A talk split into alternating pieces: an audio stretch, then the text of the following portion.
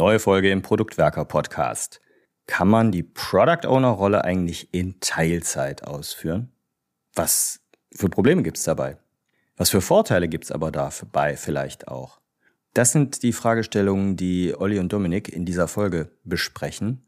PO in Teilzeit, geht das? Und worauf muss man dann achten? Es gibt einige Tipps und Tricks und wir hoffen, dass euch diese Impulse helfen, entweder weil ihr selber in dieser Situation seid oder weil ihr eine Organisation verantwortet, in der so diese Frage aufkommt, ob Product Owner Rolle und Teilzeit sich vertragen. Viel Spaß dabei.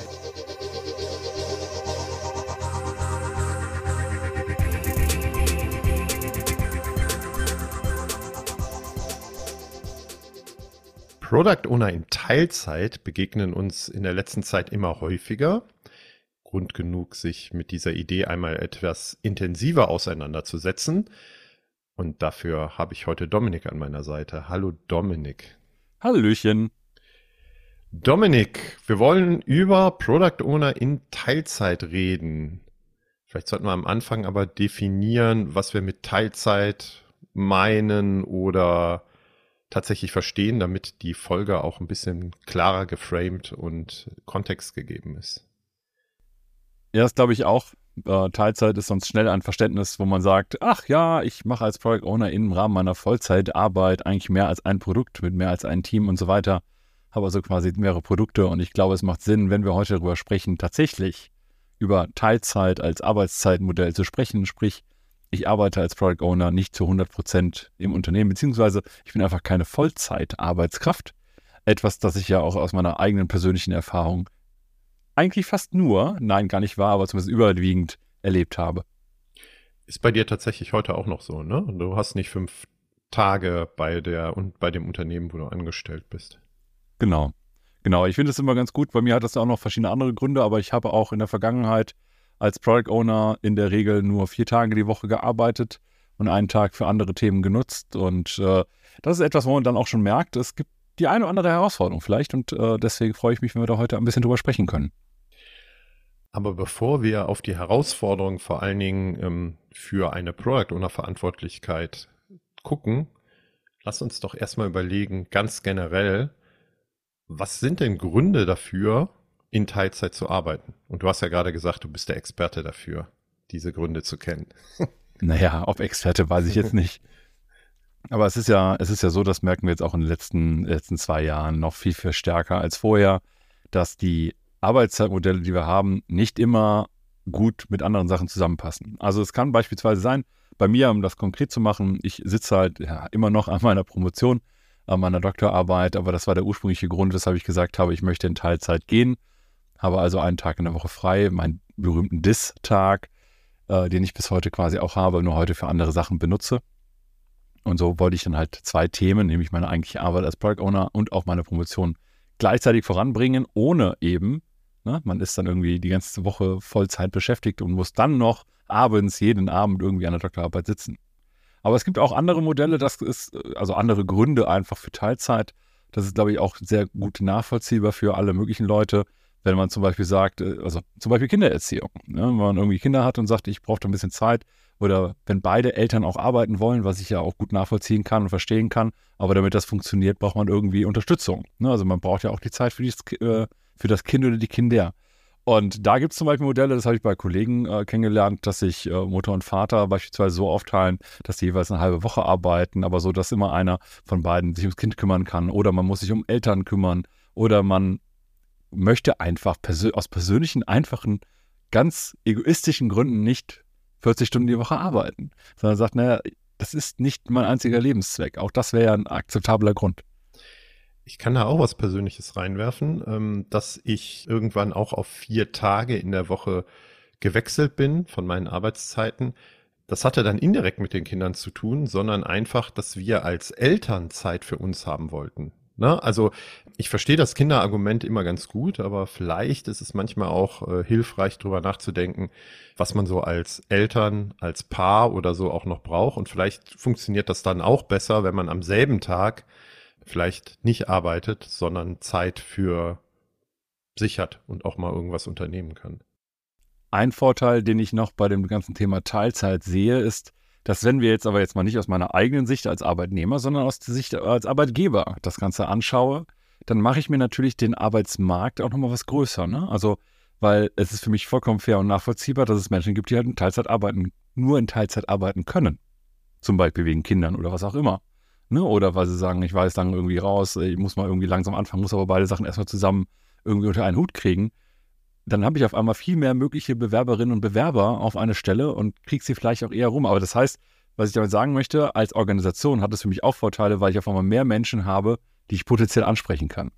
Und das ist ganz spannend, neben ähm, die, die Grundgesamtheit oder die Menge der Menschen, die ich ansprechen kann, größer zu machen. Es gibt auch Forschungen da draußen, die besagen, dass halt das, was bei uns manchmal immer noch so ist mit den 40 Stunden pro Woche, dass das aus unternehmerischer Sicht, aus einer wirtschaftlichen Sicht auch gar nicht die optimale Zeit tatsächlich ist, sondern äh, war auch vor ein paar Jahren so in Amerika mal durchaus eine Welle und auch in Deutschland Publikationen, die man dazu finden konnte, dass man sagt, ja, lieber fünf Stunden am Tag arbeiten, weil man wusste, wenn es sechs oder sieben sind, dass dadurch nicht nur die Produktivität nicht steigt, sondern tendenziell sogar auch noch sinkt. Also aus einer rein wirtschaftlichen Sichtweise zu sagen, fünf Stunden oder fünfeinhalb, was auch immer, ist viel optimaler, weil die Menschen, da kommen wir ja gleich auch nochmal dazu, die bei mir arbeiten, sich dann zum Teil ganz anders organisieren oder ganz anders bei der Arbeit irgendwie sind. Ähm, das war gar nicht so sehr aus, ähm, wir wollen den Mitarbeitenden was Gutes tun in Amerika, die Welle, sondern eher aus einer reinen wirtschaftlichen Rentabilitätssicht. Ähm, und das scheint sich auch durchaus zu bestätigen. Gut, waren wir aber aus Sicht des Unternehmens. Was könnten denn aber auch für positive Aspekte auftreten, wenn ich jetzt tatsächlich auf die Verantwortlichkeit als Product Owner gucke. Ne? Also was wäre denn Vorteile davon, wenn ich als Product Owner äh, in Teilzeit arbeite und nur ein Produkt ähm, als Verantwortlichkeit habe? Das haben wir am Anfang vor, vorne weggestellt. Der Vorteil dadurch, dass ich ja beschränkt bin in meiner Verfügbarkeit, in meiner Zeit, die zur Verfügung steht, etc., liegt darin, dass ich jetzt genauso wie auch eigentlich in meiner Arbeit als Product Owner ganz im Allgemeinen die Wertmaximierung vorantreiben muss. Das bedeutet aber auch, ich muss, bin ich sehr aktiv gehalten, zu entscheiden, wie viele Teile meiner Zeit ich auf welche Themen investiere. Das heißt, wir können zum Beispiel uns ganz bewusst auch hinterfragen, müssen wir hier in bestimmte Themen sehr detailliert reingehen? Oder reicht es nicht vielleicht sogar auch gerade, weil wir ja mit einem Expertenteam zusammenarbeiten, dass wir hier auf einem gewissen Level einfach irgendwann verharren. Also da ist so ein bisschen dieses, wir sind auf einmal beschränkt in der Zeit, die wir zur Verfügung haben und jetzt müssen wir uns fokussieren. Und dieses Fokussieren kann eben zu einer Wertmaximierung führen, wenn wir dafür sorgen, dass wir eben nicht immer zu tief in irgendwelchen Details rumkramen. Hm. Also ich sehe das in der Realität ja auch, ne, dass es viele Product Ownerinnen, Product Owner gibt, die sehr, sehr detailliert, teilweise auch in technischen Themen mit drin sind ich bin da bei dir, ich sehe das eher kritisch, ne? also deswegen ist das vielleicht auch ein positiver Punkt, in Teilzeit viel weniger Zeit für so etwas zu haben und vielleicht mich dort ein bisschen mehr rauszuziehen. Das zweite ist aber, da hast du ja gerade auch gesagt, dass ich kann nicht mehr mit allen Themen gleichzeitig operieren und da unterwegs sein. Und das ist in unseren, in unseren Trainings und Schulungen ja auch immer ein Hauptpunkt. Einer der wichtigsten Dinge, die ein Product Owner, eine Product Ownerin hinkriegen muss, ist Fokus auf die wirklich relevanten, wirtschaftlich sinnvollen Themen tatsächlich zu legen. Äh, und da muss ich mich einfach mehr entscheiden. Ne? Also wenn ich in der Lage bin, das zu tun, muss ich sagen, ja, wir beschäftigen uns jetzt nur mit A, aber nicht mehr mit A, B und C oder so zeitgleich. Und ich muss mir auch irgendwie ähm, ähm Skills ich muss mir irgendwie Skills erarbeiten, dass ich auch entscheiden kann, ob A, B oder C gerade das Richtige ist. Ne? Sonst denke ich so, ja gut, ich habe ja Zeit, vielleicht machen wir dann A und B und beschäftigen mich erstmal mit beiden. Vielleicht ist auch der Priorisierungs- und Entscheidungsprozess etwas, der sich, was sich verändert und eher in einem positiven Sinne. Wenn wir jetzt schon über die Pros sprechen, so die Vorteile, die das Ganze haben kann, ne? also klar, das hat was mit meiner Rolle als Product Owner zu tun, aber etwas, was man bei dieser Diskussion nicht vergessen darf, ist natürlich auch, als Mensch, ne, ich bringe mich ja irgendwie auch mit all meinem Wissen und so weiter in die Regel, in der Regel da auch ein. Wenn ich jetzt die, das Teilzeitmodell habe und dann kann ich jetzt zum Beispiel sagen, ich war ja auch Product Owner für Vereinssoftware. Ne, in meiner Freizeit habe ich ja Vereinsmanagement gemacht. Das heißt, ich habe Vereine gehabt, in denen ich im Vorstand war. und habe da halt unterstützt. Ne? Irgendwie bist du irgendwie Vorsitzender eines Vereins, musst da die ganze Buchhaltung irgendwie mit koordinieren mit dem Finanzvorstand und so weiter und andere Themen, Veranstaltungen organisieren etc. Aber gleichzeitig lerne ich dafür auch etwas für meine eigentliche PO-Arbeit. Und ganz stumpf, ne? Es wird zwar immer wieder abends gesagt, aber ich, ich finde, es wird vergessen. Auch so etwas wie, ich manage den Haushalt, ich organisiere mich mit Kindern und so weiter. Ne? Auch das, finde ich, erzeugt ganz schnell Synergieeffekte für die PO-Arbeit. Weil, ne, ganz ehrlich, ein Kind kann ein schwieriger Stakeholder sein. Aber auch, ne, so blöd das jetzt auch eben klingt.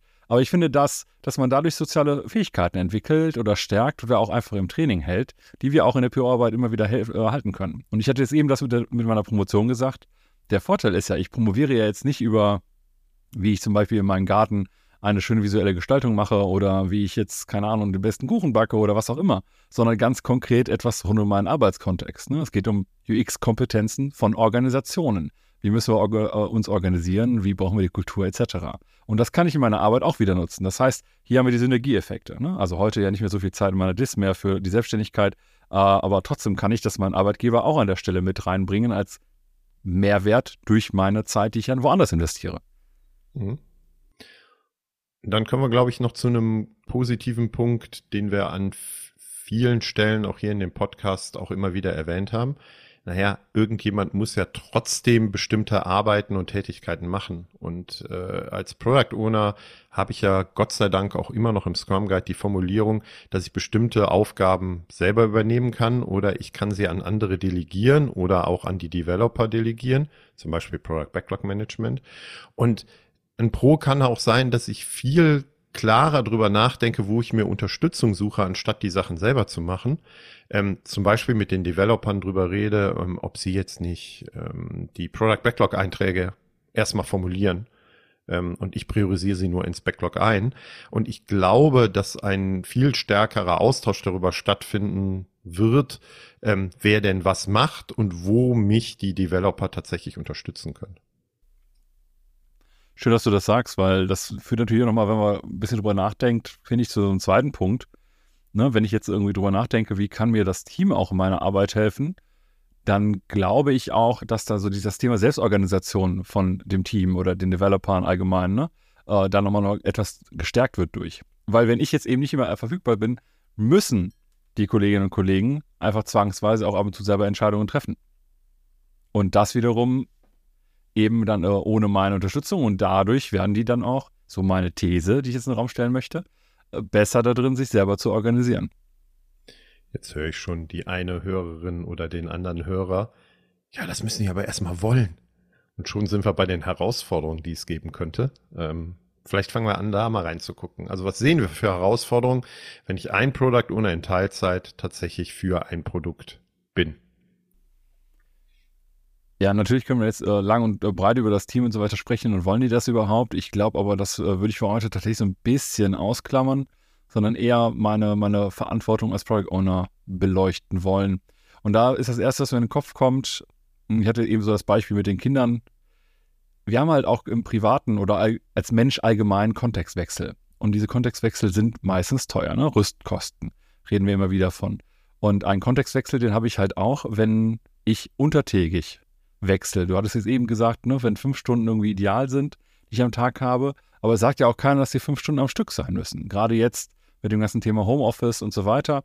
Dann arbeite ich morgens irgendwie zwei Stunden, dann bringe ich irgendwie das Kind irgendwo hin oder gehe mit dem Hund Gassi oder was auch immer, komme dann eine Stunde wieder, arbeite zwei Stunden, mache wieder eine Stunde was anderes, komme wieder und mache nochmal eine Stunde. Also da muss man ein bisschen schauen, das finde ich jetzt persönlich auch. Äh, auch gar eine ganz eigene persönliche Erfahrung dass wir schauen müssen, dass die Kontextwechsel nicht zu viele werden, weil die Kontextwechsel einfach mentale Energie kosten. Und äh, das sehe ich immer so ein bisschen als Herausforderung, das gut hinzubekommen, aber gleichzeitig so, dass es auch mit dem Team und der Zusammenarbeit alles gut funktioniert. Mhm. Ja, guter Punkt. Mm, ich sehe die Product Owner Verantwortlichkeit ja häufig so, dass wenn sich ein Team ähm, nicht einigen kann auf irgendwas oder wenn es sehr lange über einen Punkt diskutiert, ähm, der vielleicht gar nicht so relevant ist oder gar nicht so wirtschaftlich bedeutet, bedeutend, dass die Product Ownerin diejenige ist, die dann eine Entscheidung treffen kann oder sollte, ne, im Hinblick auf, ich bin dafür verantwortlich, den Return of Invest von dem, was wir hier machen, möglichst maximal zu bekommen. So, und wenn jetzt ich als Product Ownerin, als Product Owner nicht verfügbar bin, ne, also es sind vielleicht gerade außerhalb dieser fünf Stunden oder was auch immer, ähm, ist natürlich die Frage, wie die Entscheidungsfindung dann stattfindet. Ne? Also ich glaube, man muss sich darüber unterhalten, dass das Team nicht dann ausgebremst wird oder nicht weiter äh, arbeiten kann, sondern der Sinn und Zweck der Product Owner Verantwortlichkeit ist halt schnelle Entscheidung. Deswegen übertragen wir ihm auch so viele Komp oder ihr so viele Kompetenzen. Und das kann ich mir schon vorstellen, dass das schwieriger wird, sich darüber zu unterhalten und einen guten Weg zu finden, wie ich jetzt trotzdem zu einer Entscheidung komme, um weiter arbeiten zu können, wenn die Product Ownerin nicht verfügbar ist, weil vor allen Dingen muss diese Entscheidung ja auch so sein, dass ich sie als Product Ownerin, als Product Owner auch danach weiter mitgehen kann und komplett unterstütze. Und das erfordert, glaube ich, durchaus eine ganze Menge von Diskussion und auch Vertrauen untereinander, damit das funktionieren kann. Ja, vielleicht sogar auch noch ein bisschen Mut an der einen oder anderen Stelle, weil man muss sich auch einfach trauen, Sachen machen zu können. Und wenn ich das jetzt so im normalen Kontext sehe, dann ist äh, so vieles, was halt auch als Product Owner Aufgabe oft verstanden wird, ne? dieses Reden mit Stakeholdern beispielsweise, ne? damit du überhaupt eine Entscheidungsfindung haben kannst. Das sind Sachen, die, da weiß ich gar nicht, wie gut das manchmal ist, das zu übertragen. Also ich möchte meine Teammitglieder immer in der Stakeholder-Kommunikation irgendwo mit einbinden. Ne, die sollen auch alle Nutzerinnen und Nutzer irgendwie erleben. Die sollen auch mit äh, den vielleicht schwierigeren Stakeholdern, also Machtpromotoren oder ähnliches, ab und zu mal Kontakt haben. Aber ich weiß nicht, ob es, ob es so gut funktioniert, den Austausch mit Stakeholdern gut zu übertragen. Also ich glaube, da muss, muss ich ein bisschen aufpassen. Hängt jetzt aber so sehr vom Kontext ab, dass ich das nicht äh, allzu stark pauschalisieren möchte. Aber ich kann jetzt, oder was, was ich nicht möchte als Product Owner, das ist wieder auch sehr persönlich, ich möchte nicht den gesamten wichtigen Austausch mit Stakeholdern irgendwie auf das Team übertragen, weil am Ende muss ich die wichtigen Entscheidungen treffen für die Priorisierung, für die Wertmaximierung und dafür brauche ich ganz viel Input von den Stakeholdern.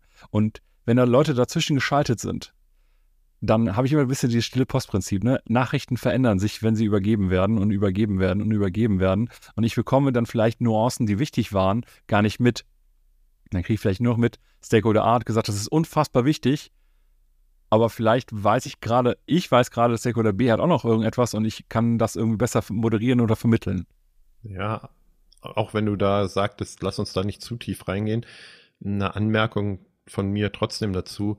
Ich würde da unterscheiden, ob wir in einem Kontext sind, wo ich als Product Owner die Gefahr sehe, dass die Stakeholder den Developern definieren oder vorgeben, was für Arbeit zu machen ist. Also da äh, bin ich vollkommen bei dir. Ne? Also der einzige Weg ist über das Backlog und über die Product Ownerin, weil sonst wird's halt schwierig. Ne? Sonst sind wir wieder in einem Kontext, wo ähm, Developer Arbeit tun, von der ich nichts mitkriege, ähm, die vielleicht nicht äh, abgestimmt ist, wie auch immer ähm, sie nah an Informationen zu bekommen und Austausch mit Stakeholdern zu führen, ähm, damit sie den Kontext besser verstehen oder die Bedürfnisse besser verstehen. Und auf der anderen Seite, das war ja unser Punkt vorher, vielleicht auch selber mehr in der Lage sind, eigene Entscheidungen zu treffen, wenn wir uns so organisieren. Das finde ich gar nicht so schlimm ich glaube, die Herausforderung liegt halt da nur, dass wir Transparenz in alle Richtungen brauchen. Also, dass es keine exklusive Information des Stakeholders an die Developer ist, die dann eine Entscheidung getroffen haben und so. Und das kann natürlich sehr herausfordernd sein. Ne? Also, ähm, es muss immer an alle kommuniziert werden und allen muss, müssen die Entscheidungen klar sein.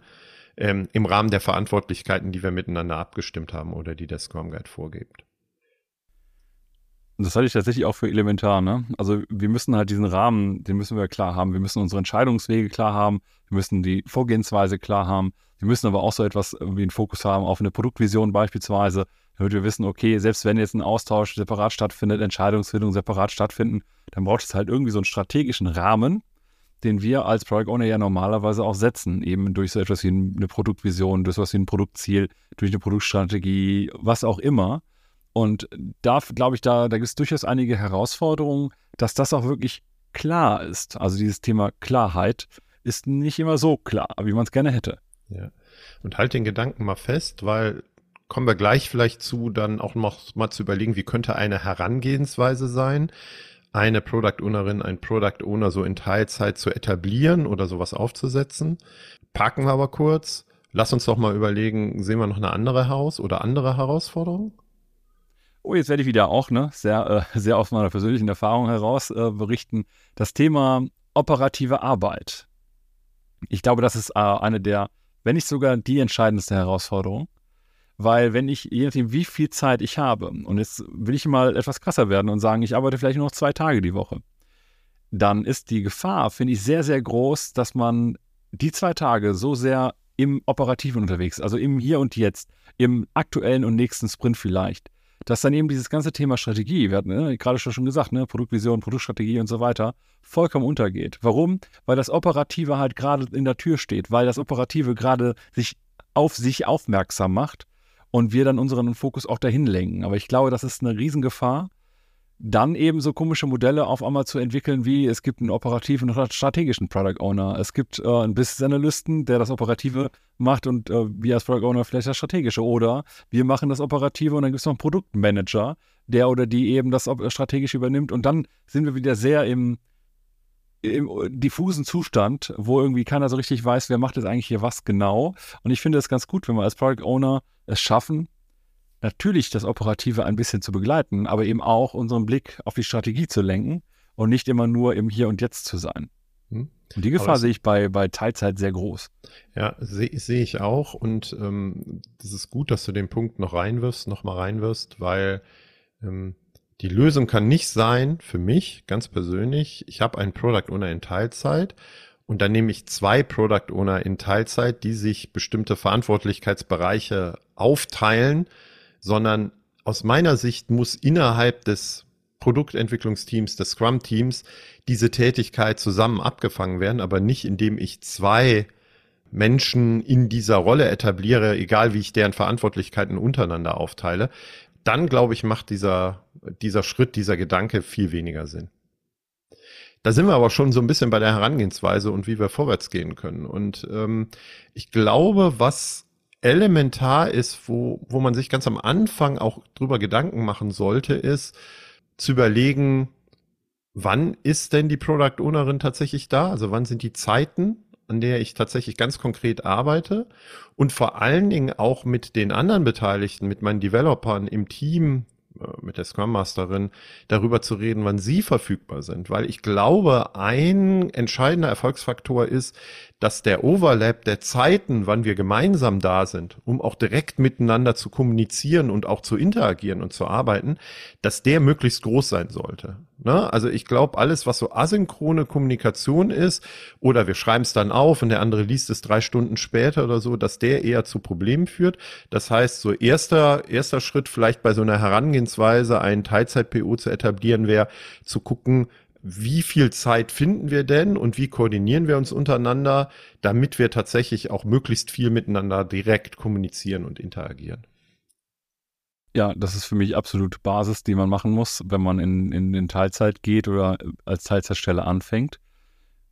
Weil ich unterschreibe das, was du gesagt hast. Ne? Ich finde halt, asynchrone Kommunikation ist äh, ganz oft super fehlerbehaftet. Oder wenn sie nicht fehlerbehaftet ist, weil ich zum Beispiel Sprachnachrichten, Videos oder ähnliches benutze, dann auch wiederum zeitintensiv. Und ich glaube, dass dieses Miteinanderreden viel sinnvoller ist, als eben mit sich selbst reden und der andere hört dann irgendwann später zu oder liest es später und so weiter. Wenn wir aber schon über Zeiten sprechen, ein Teil, wo ich glaube, dass eine wichtige Herangehensweise dabei ist, ich hatte das eben ja so ein bisschen ähm, betont, ne, mit dem Thema Strategie und strategische Arbeit. Und ich glaube, wenn wir schon über Zeiten sprechen, dann müssen wir auch überlegen, wie kriege ich es denn hin, dass meine strategische Arbeit trotzdem stattfindet. Und für mich ist es immer ein gutes Werkzeug, nenne ich es jetzt mal, zu sagen, ich definiere mir sowas wie einen Zeitblocker oder regelmäßige Termine mit bestimmten, bestimmten Aufgaben. Das kann zum Beispiel sein, dass ich sage, ich plane ganz bewusst zum Beispiel meine Stakeholder-Community ein, äh, dass wir uns irgendwie einmal im Monat treffen, zu einer Zeit, wo wir alle können, wo ich natürlich dann auch kann. Aber dann habe ich da direkt auch die Motivation oder den Grund, nochmal strategisch zu arbeiten. Das kann aber auch sein, dass ich sage, beispielsweise bei einer halben Stelle, jeden zweiten Montag nehme ich mir die ersten zwei Stunden erstmal vor, strategisches Arbeiten. Oder ich spreche dann nochmal mit äh, den ein oder anderen Stakeholder oder ich rede nochmal mit Nutzern und Nutzerinnen. irgendwas in dieser Richtung, aber dass diese strategische Arbeit einfach im Kalender auch passiert und dadurch auch an einigen Stellen ganz bewusst auch dringend wird und nicht nur wichtig bleibt, sondern dann eben auch, ne, dann kommt mein Stakeholder und sagt, wir waren doch verabredet, wo bist du? Und dann bin ich wieder vielleicht da äh, in der Lage, darauf zu reagieren, statt immer nur operativ zu arbeiten. Aber das ist, glaube ich, also ist ein guter Tipp, aber ist, glaube ich, generell auch ein guter Hinweis, ähm, auch wenn ich ein Vollzeit-Product Owner wäre, mir für bestimmte Tätigkeiten, die eigentlich zu kurz kommen, Zeiten in meinem Kalender zu reservieren und zu sagen, ja, da ist jetzt Zeit für Roadmap, ne, für die Arbeit an meiner Product Roadmap oder an meiner Produktstrategie, ähm, weil das andere tatsächlich, wie du sagst, immer äh, dringender gemacht wird, als es vielleicht eigentlich ganz objektiv gesehen eigentlich auch ist. Dann waren wir bei einem Punkt äh, mit, äh, wer trifft denn wann wie Entscheidungen, ne? Und die Konsequenz daraus ist, und das wäre für mich ein weiterer Punkt, um ein Teilzeit-PO zu etablieren, ist, ähm, mich über Entscheidungsdelegation zu unterhalten. Und äh, man könnte ja mal in sowas wie Delegation Poker von Management 3.0 reingucken, ne? also für alle Beteiligten viel klarer zu haben, wie wollen wir denn mit bestimmten Herausforderungen, wo eine Entscheidung getroffen sind, äh, umgehen. Ne? Muss die Product Ownerin nur informiert werden darüber? Müssen wir vorher drüber einander reden? Ne? Da gibt's ja verschiedene ähm, ähm Stufen der Entscheidung. Ist nicht nur der eine entscheidet der andere können da gerne auch nochmal den Link zum Delegation Poker von aus dem Management 3.0 irgendwie an die Podcast-Folge irgendwie ranhängen. Die zweite Ebene über Entscheidungen zu reden, ist aber eher auch thematisch nochmal drüber nachzudenken, wer denn auf welchen Ebenen tatsächlich unterwegs sind. Und auch da empfehlen wir nochmal reinzugucken, so in das Poem-Modell von Tim und mir, weil man dann natürlich auch miteinander nochmal gucken kann, wo ist denn wer eigentlich unterwegs oder legt auch entsprechend unserer Diskussion vorher seinen Fokus, seine Arbeit drauf, ähm, ist vielleicht auch ein ganz schönes Tool, dann ähm, nochmal gegenseitig Klarheit und Transparenz über die Art der Zusammenarbeit und wie man Entscheidungen trifft zu haben. Und ich würde noch einen weiteren Punkt kurz reinwerfen bei Entscheidungen. Ähm, das wirft der Heiko Stapf, der Kollege ähm, aus Karlsruhe, häufig rein. Es kann auch sinnvoll sein, mal so sowas wie Entscheidungsreviews dann zu machen. Also zu sagen, wir gucken dann im Nachgang darüber, welche Entscheidungen denn wie gut waren und wie wir sie getroffen haben, um dann wieder zu reflektieren, wollen wir es in Zukunft nicht anders machen. Das ist ja wahrscheinlich kein einmaliger Prozess, sondern das ist etwas, über was wir auch iterieren müssen, vor allen Dingen bei einem Teilzeit-PO, um zu gucken, wie schaffen wir es denn besonders äh, gut miteinander dann zusammenzuarbeiten. Und ich mag das Thema, das Thema durchaus mit dem Poem, weil bei Poem nochmal so eine Aufgliederung ist zwischen der strategischen Arbeit, der taktischen Arbeit, der operativen Arbeit. Und ich finde, es kann auch durchaus dann passieren, dass man das Team bei relativ viel operativer Arbeit bis hin zur taktischen auch irgendwie involviert. Aber man macht es ja eben gemeinsam. Und das heißt, das Team kann auch an der Stelle sagen, ja, wir wollen das überhaupt, weil es bringt überhaupt nichts an der Stelle zu sagen, ich als Product Owner möchte jetzt nur noch Strategie machen, und es ist niemand da, der den ganzen operativen Kram, der irgendwie dazwischen hängt, äh, dann auf einmal entscheiden kann oder überhaupt bewerkstelligen kann. Ne? Wenn das Team jetzt zum Beispiel sagt, wir wollen auch nur, ja, ich sage es ganz bewusst äh, etwas äh, radikal, nur programmieren, aber nicht mehr so groß selber entscheiden, dann hast du halt eine Lücke. Ne? Dann hast du eine Produktmanagement-Lücke, die musst du durch irgendwas füllen. Das wird sonst nicht funktionieren. Ja, das ist ein ganz spannendes Thema, aber dafür müssen wir endlich mal die schon lang angekündigte Poem-Podcast-Folge mal machen, äh, Tim und ich. Weil die logische Konsequenz aus deiner Überlegung ist ja, und das geht jetzt an die Scrum Master und an die Agile Coaches, die uns hören da draußen, ähm, ihr müsst bei den Developern und beim Development Team anfangen. Ne? Also auch wenn die nur programmieren wollen, aber wenn ihr die Product Ownerinnen dahin entwickeln wollt, mehr strategisch zu arbeiten, als sie es jetzt vielleicht machen und bevor diese Lücke entsteht, ist sind die ersten, die sich bewegen und verändern müssen, die Developer und nicht die Product Owner. Ich sehe das aber in ganz vielen Konstellationen, dass zuerst mal böse formuliert an den Product Ownerinnen rumgezerrt wird, noch zusätzlich was zu machen. Und das ist, glaube ich, gefühlt keine gute Idee. Werden wir aber dann noch mal lauter und länger, glaube ich, äh, das artikulieren und drüber diskutieren. Dann freue ich mich schon mal auf eure Folge weil ich sehe in der Praxis dann gerne so schnell so Themen wie, ähm, wir installieren noch, weil das Team muss ja nicht nur, also ne, Developer heißt nicht nur Softwareentwickler, da kann ja auch jemand anders drin sein, zum Beispiel Business Analysten oder ähnliches und dann hast du auf einmal Business Analysten, die machen das in einer Rolle im Team. Ich finde aber das eigentlich ganz gut, wenn das das ganze Team macht. Ne, also wenn das eine Teamaufgabe ist, natürlich darf da jemand drin sein, der oder die bestimmte fachliche Expertisen mit reinbringt, genau wie bei UX Professionals, die dem Team dann helfen, als Teamaufgabe UX-Arbeit zu machen finde ich, kann ein Business Analyst auch mit reinkommen und durch seine oder ihre Erfahrung dabei helfen, dass das Team als Ganzes eben diese Aufgaben von zum Beispiel in, auf der taktischen Ebene oder so weiter ne, ähm, irgendwie bewältigt bekommt. Aber es muss halt nicht so sein. Deswegen freue ich mich auf eure Folge und bin mal gespannt, was herumkommt.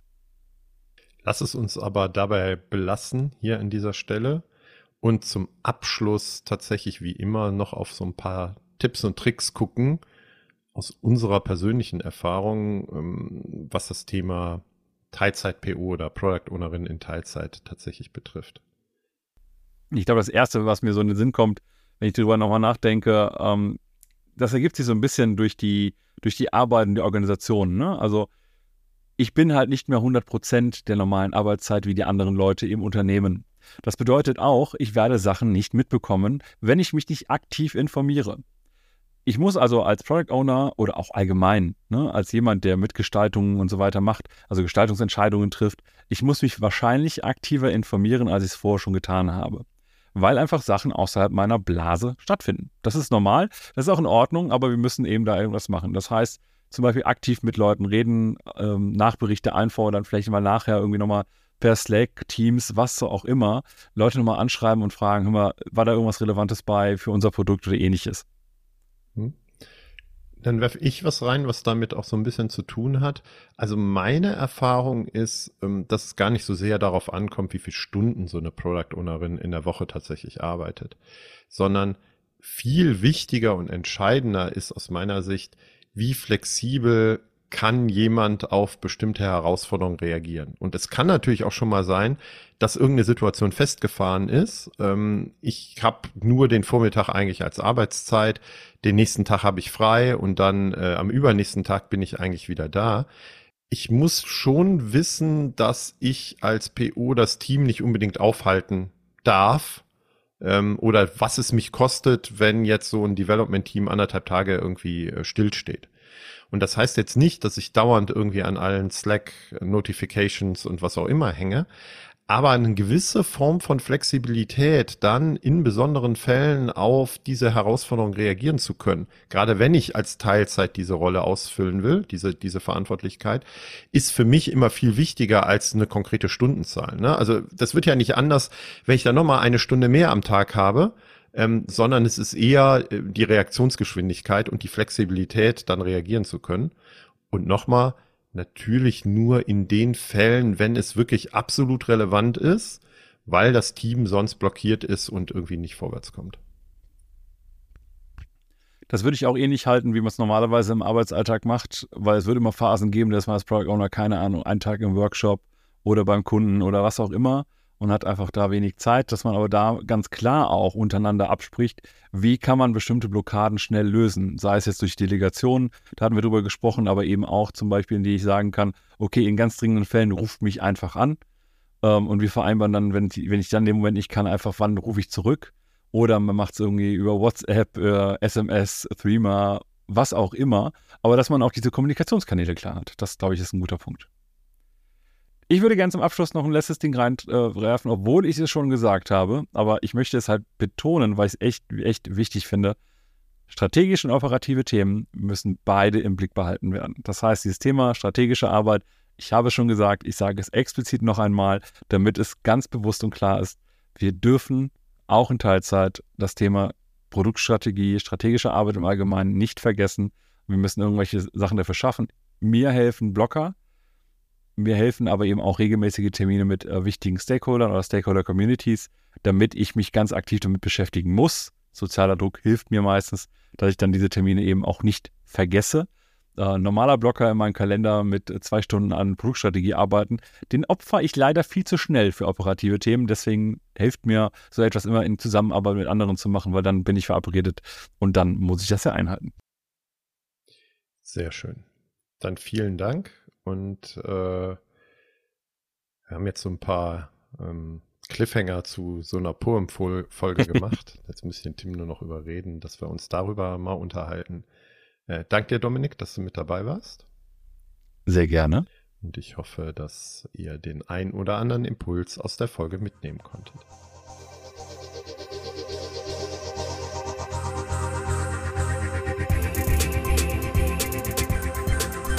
Wir hoffen, diese Podcast-Folge hat euch einige wertvolle Impulse gegeben. Wenn ihr etwas zurückgeben wollt, dann gebt uns doch mal einen kleinen Impuls. Und zwar in eurer Spotify-App oder bei Apple Podcast. Dort könnt ihr jeweils eine Bewertung hinterlassen. Schreibt einen kurzen Text, vergebt ein paar Sternchen. Das würde uns wirklich freuen und weiterhelfen.